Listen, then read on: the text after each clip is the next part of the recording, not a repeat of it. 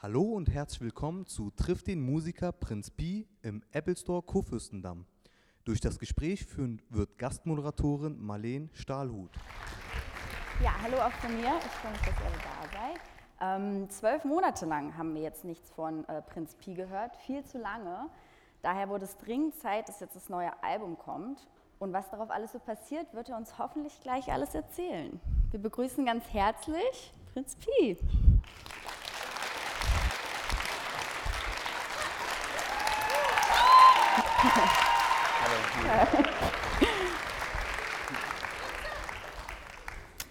Ja, schön, dass du da bist. Ja. Dankeschön. Ähm, also fangen wir mal direkt an. Ich habe nämlich ganz viele Fragen. Und zwar, ich habe mir das ganze Album angehört und viele deiner Texte handeln ja generell von der Schulzeit, von der Jugend. Ähm, wie sehr beeinflusst dich diese Zeit immer noch? Hm. Ich glaube, dass man viele Sachen, die so in der Schulzeit passieren, dass man diese in dem Moment, wo die passieren, gar nicht so richtig verarbeitet und dass man so tatsächlich so einige Jahre oder mitunter Jahrzehnte braucht, bis man das so mit genug Abstand sieht, dass man das klar durchdenken kann. Ich habe, ähm, als ich mein letztes Album gemacht habe, das war noch viel mehr über die Schulzeit, ja. ähm, da habe ich das meinen Cousins vorgespielt, die sind zehn Jahre älter als ich. Und ähm, die meinten so, ey, das ist genau das, womit wir uns gerade auseinandersetzen, so dass wir nochmal irgendwie so darüber nachdenken, was damals so war. Und ich war dann total überrascht, dass so viele junge Leute das Album dann am Ende sich auch angehört haben, weil ich dachte, ich habe dann nur noch so Fans wie meine Cousins. nee, nee, ich finde, also Schulzeit ist, glaube ich, immer wichtig, aber ähm, es gibt ja auch verschiedene Klicken und Voll. Gruppierungen. Zu welcher hast du denn gehört? Ähm, zu keiner. Ähm, Außenseite. Ja, ähm, so dieses, dieses Außenseitertum, das ist so ein, so ein großes Thema bei mir, weil ich glaube, dass das, ähm, dass das nie aufhört, der Schulhof. Mhm. Ich glaube nur, dass der Schulhof, den man später so in seinem äh, Berufsleben oder im Erwachsenenleben irgendwie so vorgesetzt kriegt, dass der halt nicht mehr so als Schulhof zu, zu erkennen ist. So. Es gibt dann halt irgendwie keine Lehrer mehr, aber es gibt irgendwie noch so Bullen und Staatsanwälte.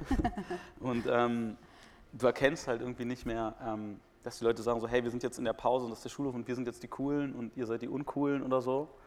Ähm, aber egal in welcher Firma, egal in welcher Branche man tätig ist, es bleibt immer irgendwie genau das Gleiche.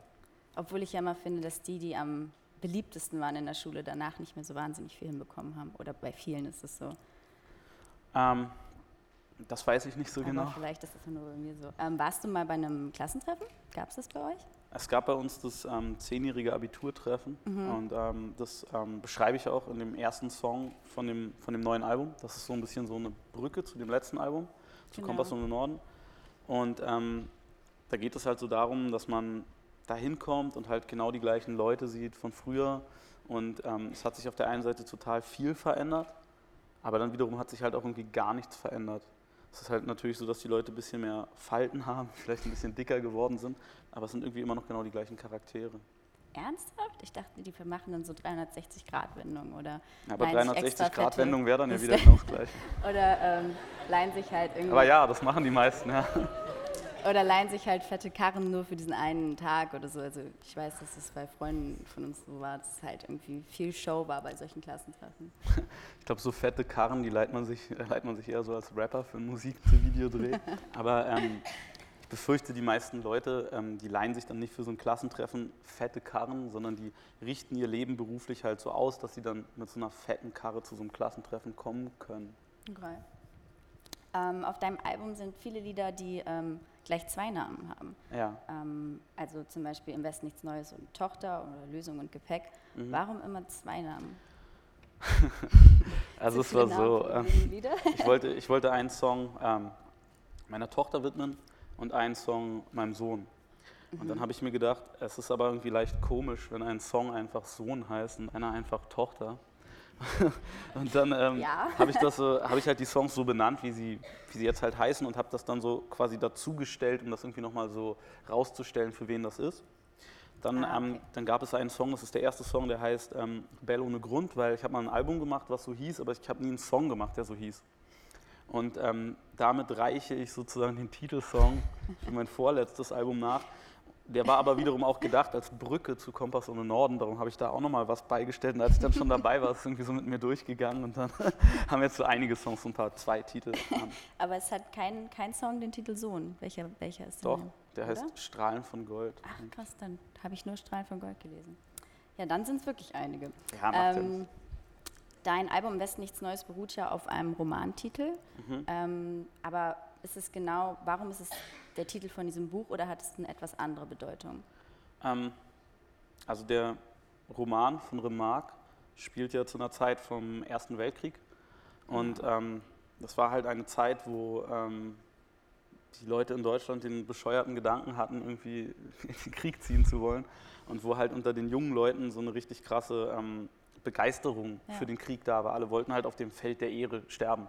Und ähm, heute, heute würde man sagen, es wäre irgendwie eine Radikalisierung oder eine ähm, Extremisierung. Also die beiden Wörter so Extremist oder radikal, die sind so in den letzten paar Jahren so fast irgendwie synonym geworden. Also mhm. Also das, ähm, aber es ist im Endeffekt genau das Gleiche, was damals halt auch passiert ist. Leute haben sich radikalisiert und sind irgendwie ähm, begeistert worden, äh, einen krassen Unsinn zu machen.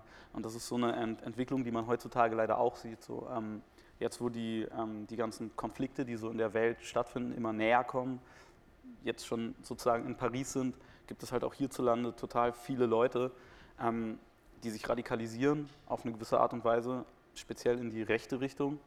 Ähm, und das ist leider halt etwas, was ich so sehe und was ich halt beobachten will und natürlich, was ich nicht gut finde.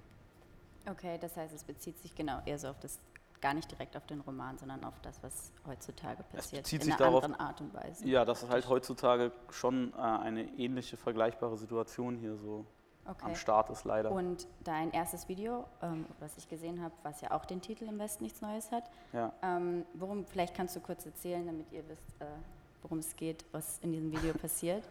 Ähm, also es war so, diese Musikvideos sind immer so eine ganz, ganz heikle Sache, weil egal was man macht, die Leute werden immer in die falsche Richtung gelenkt. Ähm, wenn man eine Ballade gemacht hätte, dann hätten die Leute gedacht, ey, das wird so ein voll softes Album, da sind irgendwie 15 Songs total herzschmerzmäßig. Und so ist es nicht, weil dieses Album ist super, super, super, super ähm, divers in sich. Die Songs sind sehr, sehr unterschiedlich. Ähm, und für mich war im Westen nichts Neues der Titelsong, der eigentlich so ganz gut ähm, die inhaltliche Klammer von dem Album schließt, mhm. die einerseits super, super privat ist. Also das ist wahrscheinlich mit Abstand mein privatestes Album geworden. Aber auf der anderen Seite ist es halt auch super dunkel und zeigt so die Welt als so ein Panorama von Gefahren. Und was ich damit zeigen wollte mit diesem Song, ist, dass dieser westliche Traum von so einer Konsumgesellschaft, in der wir halt immer mehr Geld verdienen, uns dann immer geilere Sachen kaufen, immer neuere Autos oder immer neue iPhones oder halt irgendwie so tolle Gegenstände so. Ähm, dass das halt irgendwie ein Traum ist, der auch mal richtig krass scheitern kann. Und das hat man in Detroit wie in wenig anderen Städten beobachten können. Und ähm, ich hatte mir erst überlegt, ob ich das äh, zum Beispiel in Bitterfeld drehe im Osten oder im Ruhrgebiet, wo ja auch die Schwerindustrie total am Arsch ist und wo es halt auch sehr, sehr viel leerstehende Wohnungen gibt. Ne? Ich meine, im, im, Ruhrpott, da sind, glaube ich, so die niedrigsten Quadratmeterpreise in ganz Deutschland. Und ähm, ich fand aber, dass das da nicht ganz so frappierend ist wie in Detroit, weil Detroit war mal so eine krass blühende Stadt. Da gab es halt die große amerikanische Autoindustrie, da war Cadillac, General Motors und ähm, da waren ganz, ganz tolle Villen. Und die Leute haben dann ein wahnsinnig gutes Leben geführt in der Zeit, wo das richtig prosperiert hat. Und mittlerweile ist es eine der schlimmsten Gegenden überhaupt. Es ist die Stadt mit der höchsten Mordrate, zusammen mit Flint, was ein Vorort ist von ähm, Detroit. Und wir sind, ähm, wir sind für zehn Tage dahin gefahren, was wahnsinnig lange ist für ein Musikvideo. Normalerweise dreht man nur ein bis zwei Tage allerhöchstens. Aber da sind wir wirklich für zehn Tage hingefahren. Und ähm, der Typ, der ähm, bei Eminems Film Eight Mile die ähm, das Location Scouting gemacht hat und die ähm, sozusagen die, ja, äh, die Nebenrollen besetzt hat, also die, ähm, die, die, die Charakter ran geschafft hat, äh, der hat das auch für uns gemacht. Er hat uns sozusagen die, äh, die richtigen Orte ähm, rausgesucht. Wir haben ihm halt erzählt, worüber der Song geht und er hat uns dann halt mit Schauspielern zusammengebracht, wobei die meisten halt so Laienschauspieler waren. Und so waren wir dann halt irgendwie zehn Tage in Detroit im Ultra-Ghetto und ähm, haben halt versucht, diesen gescheiterten westlichen Traum abzubilden. Das sind unglaublich starke Bilder, finde ich. Und ich habe nicht gedacht, dass das komplette Video in Detroit gefilmt wurde, weil es sieht aus wie nach dem Krieg. Also mit diesen ja. ganzen leerstehenden Häusern, genau. alles so zerfällt. Und auch die, die Charaktere, die ihr gefilmt sind unglaublich. Ähm, wie kommst du auf die Ideen für deine Musikvideos? Ähm, na, bei dem äh, Video habe ich halt, wie gesagt, nach einem Ort gesucht, der das halt visualisieren kann, was ich in dem Song sage. Ähm, als ich dann ein Video gemacht habe zu ähm, 1,40 mit, äh, mit Philipp, da habe ich mir überlegt, so, ey, das ist halt so wahrscheinlich die krasseste Ballade auf dem Album. Die darf auf gar, auf gar keinen Fall so kitschig sein. Und man darf halt auch auf gar keinen Fall irgendwie ein Bett da drin sehen. Und ähm, das wäre irgendwie so zu, zu offensichtlich gewesen. Und ähm, dann habe ich mir gedacht, es wäre halt schön, wenn man so eine Art Kammerstück hätte mit wirklich nur ganz wenig Darstellern und man das auch nicht so auflöst. Und dann haben wir halt so ein, so ein Video gemacht, was sehr viele Fragen offen ja, lässt. total. Ich, deswegen wollte ich dich nämlich auch die ganze Zeit fragen. Aber wenn die mit Absicht offen gelassen sind. Also es ist so, dass, ähm, dass wir quasi vorhaben, noch weitere Videos zu drehen, die dann die Vorgeschichte von dem Video erklären, Oh. mit den gleichen Schauspielern. Und es soll halt so ein kleines Kunstprojekt sein, weil ich finde halt, die meisten Musikvideos, die sind so ein bisschen wie ähm, Promo-Tools für Musik, wie so ein Werbefilm. Das heißt, die Leute verkaufen halt irgendwie das, das Image, was sie als Musiker sich irgendwie auferlegt haben. So, die sind dann halt so der Gangster-Rapper, der vor seinem fetten Auto steht mit irgendwie den Bikini-Babes oder so. Ne? Und ähm, er verkauft halt das Produkt, was er da irgendwie sich erschaffen hat, in seinem Musikvideo. Und für mich sind Musikvideos so visuelle kleine Kunstwerke bestenfalls, die nochmal irgendwie so eine neue Ebene zur Musik hinzufügen können, wenn man das richtig geil macht. Und ich finde bei dem Video, da finde ich das gerade so schön, dass das mit voll vielen Regeln, die ein Musikvideo sonst hat, Bricht voll. genau, bricht. Ja. Es hat halt keine schnellen Schnitte. Es sind nicht irgendwie krass beeindruckende Szenerien. Es sind einfach nur irgendwie Leute, die halt beeindruckend schauspielen können. Unglaublich gut. Und ähm, ja, deswegen bin ich sehr dankbar, dass wir das so hingekriegt haben. Ja, ich finde am schlimmsten die Musikvideos, die einem erzählen, was du im Text hörst. Deswegen war ich sehr glücklich, dass ich Genau, kein weil Bett meine Hörer sind ja nicht doof, denen brauche ich das Ja. nicht erzählen. Ähm, gibt es visuell noch mal etwas, was du umsetzen möchtest in einem Musikvideo, wenn du jetzt keinerlei Budgetgrenze hättest? Ähm, ja, ich meine, es wäre natürlich irgendwie schön, wenn man mal ein ganzes Album sozusagen mit einem passenden Film ähm, hinterlegen könnte und dann halt sozusagen aus, dem, aus den Songs vom Album eher so ein, so ein Soundtrack zu dem Film machen könnte. Aber ich glaube, das ist halt, also es ist auch super aufwendig und ähm, das wird jetzt nicht klappen. Aber für dieses äh, Album will ich auf jeden Fall noch ähm, sozusagen die Vorgeschichte von dem 1,40-Video gerne erzählen. Ja, geil. Okay, bin ich mal gespannt. ähm, du machst ja jetzt schon seit fast 20 Jahren Musik, ähm, Ja. was irre lange ist und deine Texte handeln oft von Überzeugungen. Ähm, erwischst du dich manchmal bei Sachen, wo du dachtest, das würdest du nie machen? Nee, das nicht, aber wenn man so anfängt, Musik zu machen, also bei mir war das so, ich habe halt gedacht, das gefällt überhaupt gar keinem. Und ich habe mal, mein erstes Album habe ich zwölfmal äh, auf CD gebrannt und meinen Kumpels geschenkt. Und mein einer Kumpel, der war beim Bund. Und ähm, es wurde in seinen Spind eingebrochen und da war die CD drin.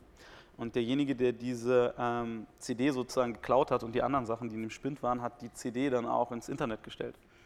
Und so kam mein erstes Album ins Internet. Also das wollte ich gar nicht. Und dann ähm, fanden das halt irgendwann noch ein paar mehr Leute cool und dann, ja, dann wurde halt irgendwann so aus dem Hobby so ein Beruf, so, eine Berufung eher vielleicht.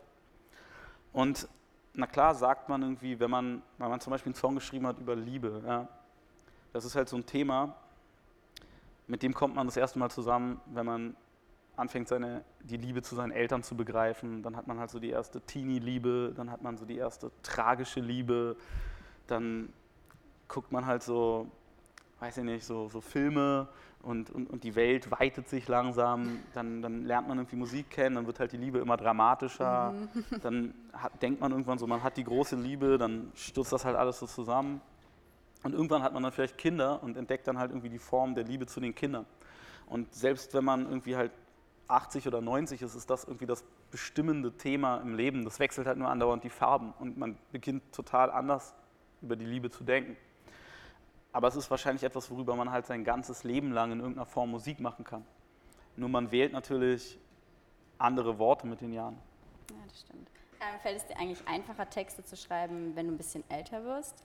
Hast du dann mehr Thematiken, auf die du zurückgreifen kannst? Oder sind die finde es- Ansprüche dann höher und ich finde, ja, es wird, immer, es wird immer schwerer, weil ähm, wenn ich jetzt Songs schreibe, ähm, also als ich früher also Battle Rap geschrieben habe und halt irgendwie geschrieben habe, warum ich beispielsweise Max Herre nicht so geil finde, da habe ich mir halt keine große Mühe gegeben, weil das halt ja sowieso Max Herre war. Aber, ähm, aber wenn ich jetzt zum Beispiel einen Song schreibe über meine Tochter, dann Ja. ist das halt meine Tochter und da gebe ich mir natürlich ein bisschen mehr Mühe als für Max. Also, ähm, also jetzt nichts gegen Max, das ist jetzt nicht so, äh, ne, aber wenn man so Battle, Battle Lyrics irgendwie schreibt, so dann, dann schreibt man halt irgendwie, was einem in den Kopf kommt und es ist einem scheiß, es ist einem sowieso scheißegal, was deine Gegner quasi von dir denken, weil das sind ja irgendwie die Wack MCs, während du selber das halt nicht bist. ähm, aber wenn du Songs schreibst, gerade über Leute, die dir sehr am Herzen liegen oder über halt irgendwie wirklich richtig wichtige Themen, ähm, dann gibt man sich halt wahnsinnig viel Mühe. Und an dem Album, was ich jetzt gemacht habe, habe ich so insgesamt so drei Jahre geschrieben. Wow. Aber hört deine Tochter deine Musik schon? Meine Tochter hört so einzelne Songs und ich wollte sie jetzt auch quasi das erste Mal ähm, auf Tour mitnehmen für ein Wochenende und so. Cool. Ähm, weil das für sie natürlich so voll das Abenteuer ist, so im Bus zu fahren mit den ganzen Jungs und so. Ähm, aber ähm, ich meine, ne, meine Tochter, die geht jetzt halt gerade so zur Schule und ähm, die versucht jetzt gerade erstmal selber Musik zu machen. Die lernt gerade alle möglichen Instrumente und Cool, ähm, geil. ja. Das ist ein ganz guter nächsten. Monat ist dann Schlagzeug dran, aber da wird das nicht mehr so geil, Da gehst du dann auf Tour. Genau, ja. Ähm, deine Musik beschäftigt sich ja ganz oft auch mit sozialkritischen Themen oder gesellschaftlichen Trends. Ähm, wie informierst du dich darüber, über Social Media, TV, Zeitung, Internet? Weil ich finde, es ist so ein, so ein permanenter, permanentes Rennen gegen die Zeit, weil ständig was Neues kommt. Ja, voll. Ich meine, also wenn man in Berlin lebt, dann braucht man sich eigentlich über nichts anderes informieren als einfach durch die eigenen Augen, wenn man halt irgendwie durch die Straße geht. Ich meine, allein durch diese verdammte Fashion Week kriegt man halt irgendwie mehr davon irgendwie mit, was sich gerade so tut, äh, als man das irgendwie möchte. So. Und das ist ja halt, ähm, es kommen halt so viele Menschen aus aller Welt irgendwie hierher, um sozusagen am Puls der Zeit zu sein. Du hast eigentlich eine total gute Beobachtungsposition, wenn du einfach in Berlin lebst. Ähm, und wenn du dann halt irgendwie noch so deine Augen offen hältst und ein bisschen liest und ein bisschen, ähm, weiß ich nicht, so äh, im Internet halt irgendwie guckst, was so geschieht, dann kommt das eigentlich ganz automatisch, glaube ich, dass man da sehr, sehr offen was sieht. Und außerdem, ich meine, ich habe ja nichts anderes zu tun, als das zu beobachten. Ich bin ja Musiker. Also das ist so meine, meine, Haupt, äh, meine Hauptbeschäftigung, ist das eigentlich irgendwie ähm, rumzulaufen und Leute zu beobachten. Okay. Also jetzt nicht so creepy mit dem Fernglas oder so, aber Nee, aber ich finde gerade bei, bei so Internet-Trends, weiß ich nicht, lass es Snapchat sein, finde ich, fühle ich mich mit Mitte 20 schon zu alt für viele Sachen. echt, Oder ich finde Snapchat voll geil. Ja, man, Weil, weil das Weil- Mhm. Ding ist so, wenn man Instagram macht, ja. Bei Instagram, da denkt man sich immer so, boah, okay, das Foto ist nicht geil geworden, hm, das mach ich mal besser noch. egal, das finde ich auch Genau, geil. und dann ja. machst du halt so, okay, der eine Filter ist nicht cool, dann kaufe ich mir irgendwie nochmal so ein paar andere Filter und hm, und ja, okay, bearbeite ich das dann doch irgendwie lieber mit Visco statt irgendwie mit Instagram, weil es irgendwie noch geiler und du, du, du verkopfst dich total, bis du sozusagen das Foto hast, was du dann hochlädst. Vier Stunden Und bei, später, bei ja. Snapchat ist es halt so, du lädst es halt hoch und denkst dir dann irgendwie so, whatever, nach 24 Stunden ist es ja sowieso weg. Also ähm, ist das jetzt quasi nicht so schlimm, wenn ich da irgendwie so ein halbgares Zeug äh, hochlade. Ich finde das eigentlich ganz, ganz charmant und ich finde auch, dass ähm, das ist so, wenn du als Musiker früher deine Sachen gemacht hattest, du hattest nie ein direktes Feedback. So. Also du hast halt irgendwie so nach einem Jahr oder nach zwei Jahren hast du vielleicht irgendwie mal mit Fans geredet auf deiner Tour und dann hast du irgendwie so ein Gefühl dafür entwickelt, wie die Leute das so finden, was du so machst. Und bei, bei diesen ganzen Sachen, so wie Instagram, Twitter, Snapchat, da schreiben dir die Leute das ja halt irgendwie direkt. Und es ist halt, es ist halt irgendwie schön, wenn du merkst, dass du halt mit deiner Musik ähm, bei den Leuten was erreichst in Form von Emotionen. Weil das ist halt viel wertvoller, als wenn dir halt irgendwie dein Vertrieb irgendeine Auswertung von irgendwelchen Zahlen schickt. Das sind halt irgendwie nur Zahlen und die sind halt so ein abstraktes Gebilde. Aber wenn dir jemand irgendwie ganz konkret sagt, ey, pass auf, ich habe irgendwie deinen Song gehört und der hat jetzt für mich gerade das und das bedeutet, dann ist das halt irgendwie so das Beste, was du halt haben kannst. Cool, na gut, dann Snapchat. Ähm, wie, äh, in einer Strophe sagst du zum Beispiel, warte, was ist das? Spar mir den Psychologen, die vielen Strophen sparen mir den Psychologen, Entschuldigung. Äh, heißt es in Lösungen.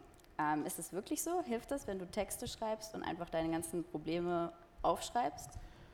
Ja, klar. Also ich meine, ähm, wenn man jetzt so Songs zum Beispiel macht, darüber, dass, ähm, dass jemand gestorben ist, so, ne, der einem mal so nahe stand, dann ist das halt so, zunächst einmal verarbeitet man das stark dabei, wenn man die Worte dafür sucht, um das zu sagen. Weil das sind ja keine Worte, die so, ähm, die sozusagen einfach so auf der Hand liegen, sondern man puzzelt sehr lange, bis man für sich, für seinen Kopf ähm, den richtigen Weg gefunden hat, das auszudrücken. Mhm. Das ist schon mal etwas, was einem sehr, sehr hilft, es zu verarbeiten.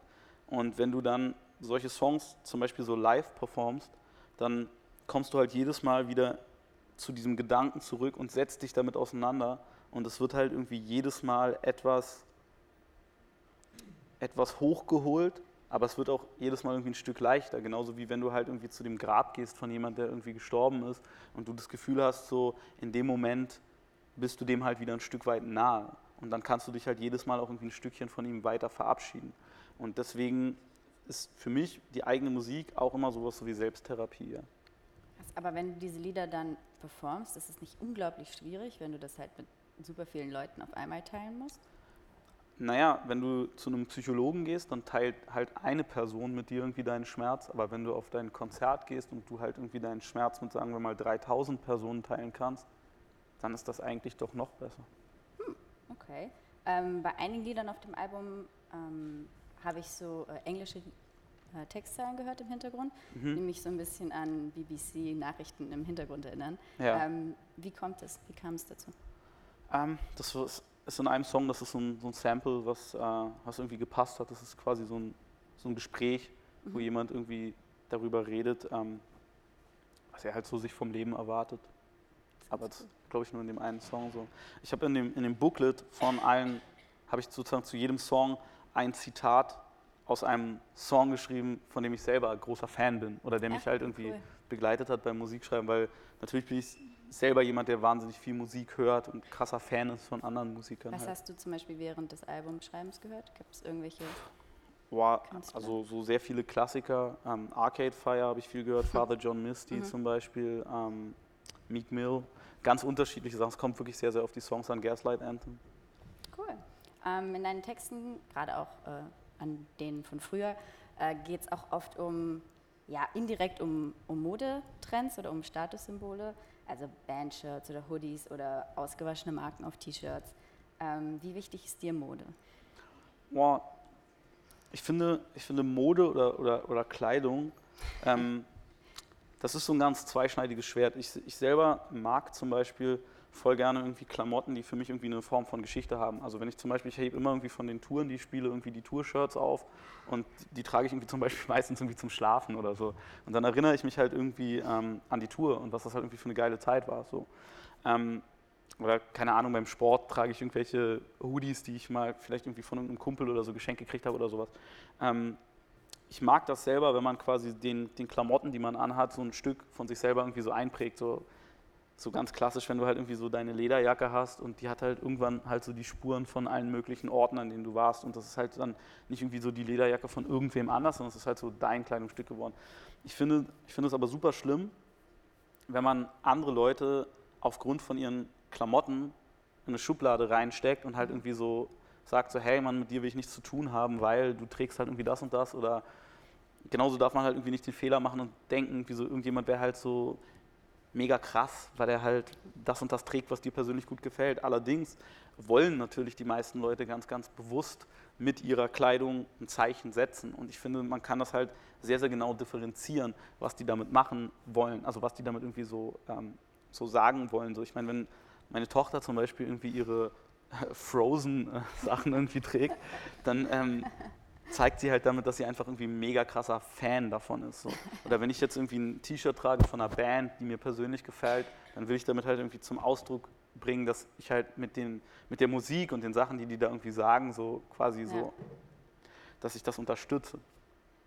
Aber es gibt halt Leute, die, ähm, die möchten halt irgendwie mit ihrer Kleidung halt vielleicht ihren sozialen Status zeigen. Die wollen halt irgendwie zeigen, so, ey, yo, ich habe eine voll fette Uhr und ähm, ich trage irgendwie eine, immer eine Krawatte und einen, einen geilen Maßanzug und so. Und ich gucke dann aber halt auch irgendwie auf die Leute runter, die das nicht tragen. Und das finde ich nicht gut. Und wie wichtig glaubst du, ist Mode für die Musikbranche insgesamt? Weil das geht ja oft einher. Boah, ich glaube, puh, also wenn man jetzt mal irgendwie so, so ein Beispiel nimmt, irgendwie so Kanye West, dann finde ich, es sollte nicht so krass wichtig sein. Ich mag das nicht. Ich mag das nicht, wenn sich Leute irgendwie über mehr über ihre, ihren Style und ihr Aussehen definieren als über ihre Musik. Ähm, ich habe voll oft irgendwie, äh, also als ich zum Beispiel die ersten Eminem-Songs ähm, gehört habe, da wusste ich nicht, dass er irgendwie weiß ist. Mhm. Ich fand halt die Musik mega krass, aber ich wusste nicht, wie der, wie der Typ aussieht, der das macht. Und ähm, ich finde, finde, man sollte das nicht irgendwie zueinander bringen. Es ist eigentlich scheißegal, wie irgendwie jemand aussieht. Und zwar für fast alles. So. Stimmt. Ja, cool. Vielen, vielen Dank. Äh, das waren jetzt genug Fragen von mir. Das heißt, äh, jetzt seid ihr dran. Danke. Also wer eine Frage hat, einfach kurz die Hand hoch und ich versuche dann äh, möglichst alle dran zu nehmen. Du warst am schnellsten. Ja. Ähm, also dein gesamtes Album scheint ja dann recht gesellschaftskritisch zu sein am Ende. Ähm, was müsste deiner Meinung nach so in, sagen wir mal, drei Sätzen, wird man die Sache abkürzen, ähm, passieren, dass das ganze Leben so ein bisschen empathischer wird und wir alle, ja, sagen wir, besser aufeinander klarkommen? Ähm, ich glaube, es wäre voll wichtig, dass man, dass man sich nicht irgendwie so ein, dass man nicht irgendwie ein Vorurteil sofort annimmt und das irgendwie für richtig hält. Ähm, zum Beispiel jetzt speziell aktuell ähm, so in Bezug auf die ganzen Flüchtlinge, die hierher kommen, sondern dass man immer ähm, das zulässt, sich selber mit eigenen Augen davon zu überzeugen und dass man auch nicht irgendwie diese Faulheit hat, sich von jemand anders die Meinung vorzugeben zu lassen, sondern dass man halt irgendwie hingeht, um das zu machen. Ähm, ein Freund von mir, der hat äh, ein Haus in der Nähe hier von Berlin äh, auf dem Land in Brandenburg und da sind äh, Flüchtlinge in ein altes Hotel gekommen, etwa so 70, 70 Flüchtlinge mit ihren Familien. Ähm, und ähm, die Dorfbewohner waren am Anfang halt wirklich so ganz stereotyp da anti eingestellt und fanden das nicht gut. Und dann haben die ein großes Essen organisiert, wo sich sozusagen alle, also das gesamte Dorf und die ganzen Flüchtlinge an einer langen Tafel getroffen haben. Und danach waren halt alle so, ey, das sind voll nette Leute, voll schön, dass die hier sind. Und ich wünschte halt, dass es sowas öfter gäbe. Ich kriegst jetzt Applaus bei jeder Frage. so, nächste Frage. Du hattest vor ein paar Jahren mal in einem Interview erzählt, dass du mal ein Buch schreiben wolltest. Ja. Kommt das- es noch? Ja, ich habe das, ähm, ich hab das, Buch, ähm, ich hab das Buch geschrieben. Ähm, das äh, wird äh, noch lektoriert, aber ich bin damit noch nicht so zufrieden und dadurch, dass das halt irgendwie so mein erstes Buch ist, will ich damit halt auch irgendwie hundertprozentig zufrieden sein, wenn das rauskommt. Aber ich habe ein anderes Buch fertig und das wird ähm, gerade noch zu Ende illustriert. Das ist so quasi so zu 95 Prozent fertig. Das kommt wahrscheinlich im Sommer raus. Ähm, das ist ein äh, Kinderbuch und ähm, das wird ähm, sozusagen in zwei Sprachen erscheinen. Also äh, es wird sozusagen gedruckt werden auf Deutsch und auch auf Arabisch, damit man sozusagen damit ein bisschen Deutsch lernen kann, schon als Kind, was quasi gerade hier hingekommen ist. Ja.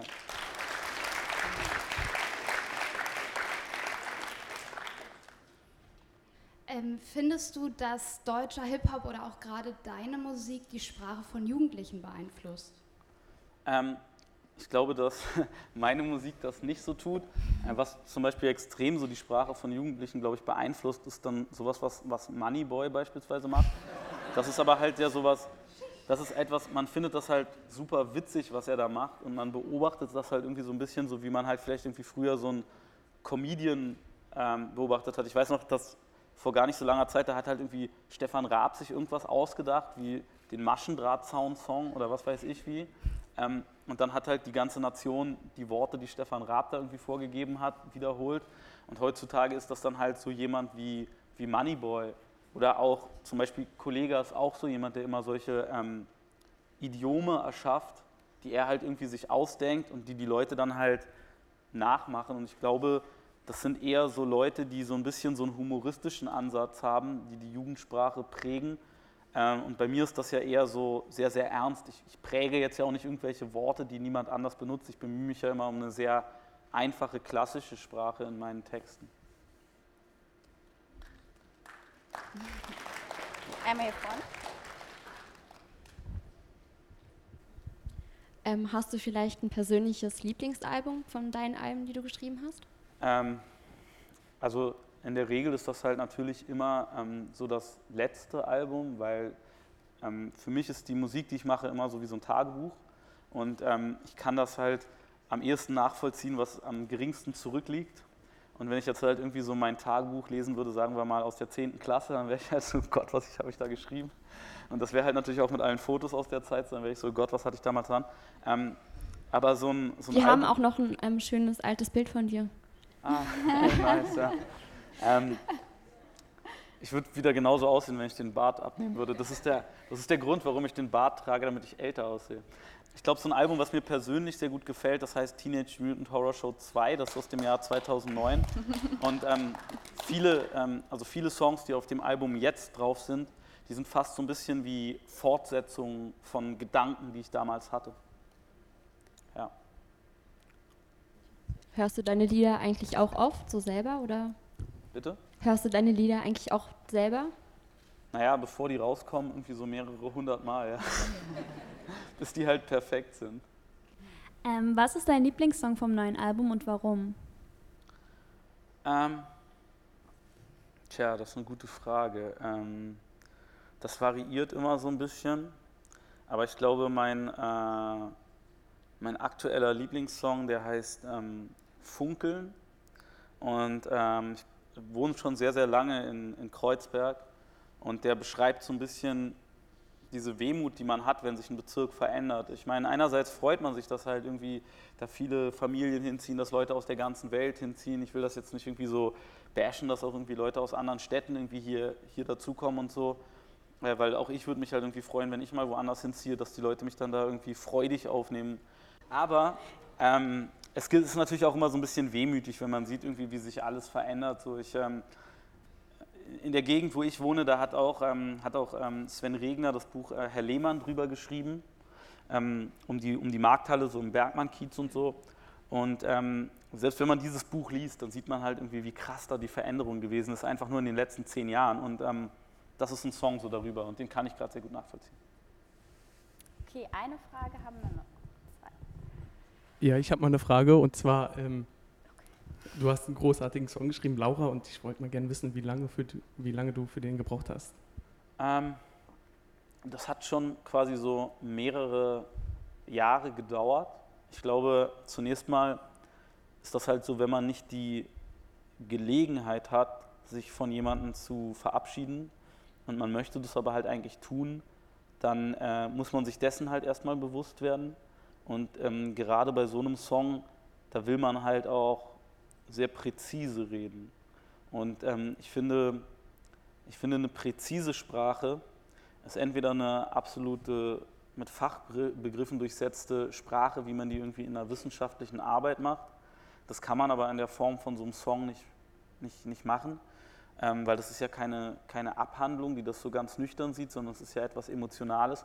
Und ich finde, wenn man emotional was ganz präzise sagen möchte, dann braucht man meistens sehr, sehr lange dafür, um die richtigen äh, Worte zu finden. Und ich habe bei dem Song auf jeden Fall einige Jahre gebraucht, ja.